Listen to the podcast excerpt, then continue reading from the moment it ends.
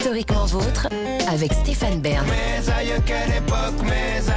Oui, mes aïeux, quelle époque Une époque et même plusieurs qu'on vous raconte chaque jour pendant deux heures.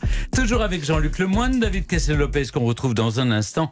Et aujourd'hui avec vous, Olivier Pouls, notre guide culinaire vivant et même bon vivant.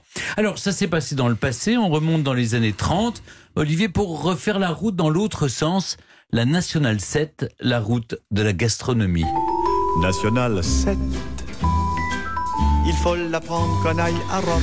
À 7. Et oui, Charles Trenet la chantait et rien que l'évocation du nom National 7 plonge les moins jeunes d'entre nous dans de doux souvenirs qui évoquent les vacances, l'été, les bouchons, la perspective de la mer, du soleil, pour les plus chanceux, les étapes gastronomiques, voire peut-être même la perspective d'une amourade de vacances au bout de cette National 7. C'est dans les années 30 que notre Rose 66 à nous voit le jour. Le nombre de possesseurs d'automobiles monte en flèche, les congés payés ont été arrachés de haute lutte par le Front populaire, les Français veulent prendre le large et voyager.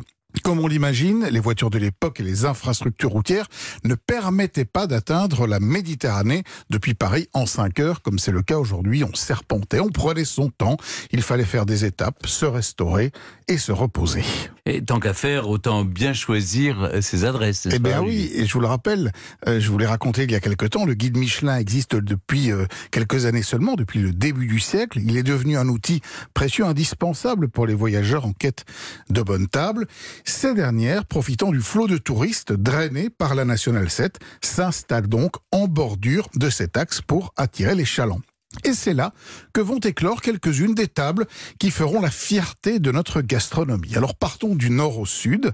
Roanne, ça vous dit peut-être quelque chose, au-dessus de Lyon, un petit bourg hein, dans lequel dès 1930, Jean-Baptiste et Marie Trois-Gros, tiens tiens, ce nom sonne, hein, ouvrent un établissement qui deviendra un des temples de la gastronomie quelques années plus tard, sous l'égide de leur fils au pluriel, Jean et Pierre.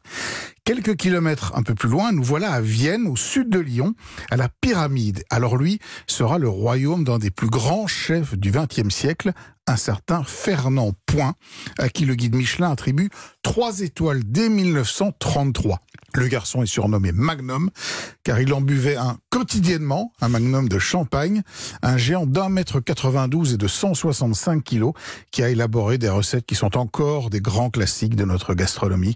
On retient sa célèbre sole, la sole Fernand Point, sauce tomate champignon crème, servie avec des nouilles, ou encore son célèbre gratin de queue d'écrevisse. Ça met en appétit, hein, Olivier. On poursuit la route Bien sûr, et nous voilà à Valence. Chez André Pic, l'arrière-grand-père d'Anne-Sophie. C'est lui qui donne ses lettres de noblesse dans les années 30 à cette maison qui verra défiler une lignée de cuisiniers et fera le bonheur des vacanciers, artistes, hommes politiques qui poseront leurs valises pour une étape gastronomique. On lui doit une célèbre recette de chaussons aux truffes hein, dont la seule évocation me fait saliver, même à cette heure-ci. Mais voilà qu'apparaissent les premiers oliviers, la nature change et se fait plus aride, le soleil nous éblouit, pas de doute. Ben voilà, nous sommes arrivés dans le sud. Mais Olivier, ces maisons ont toutefois bien résisté à la fin de la Nationale 7 qui a été remplacée par l'autoroute. Oui, vous l'avez dit, dans les années 60, l'autoroute A6 est progressivement mis en service et ça change la donne. Ça permet de gagner du temps et ça n'impose plus ces étapes aux voyageurs. Mais la réputation de ces maisons est faite et toutes sont encore bien vivantes aujourd'hui.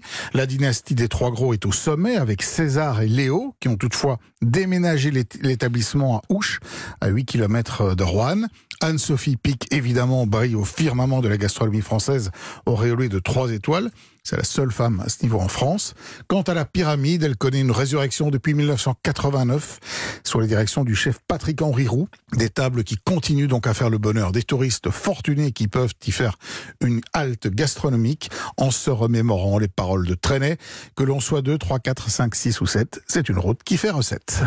Bravo, merci beaucoup Olivier, mes aïeux, quelle époque.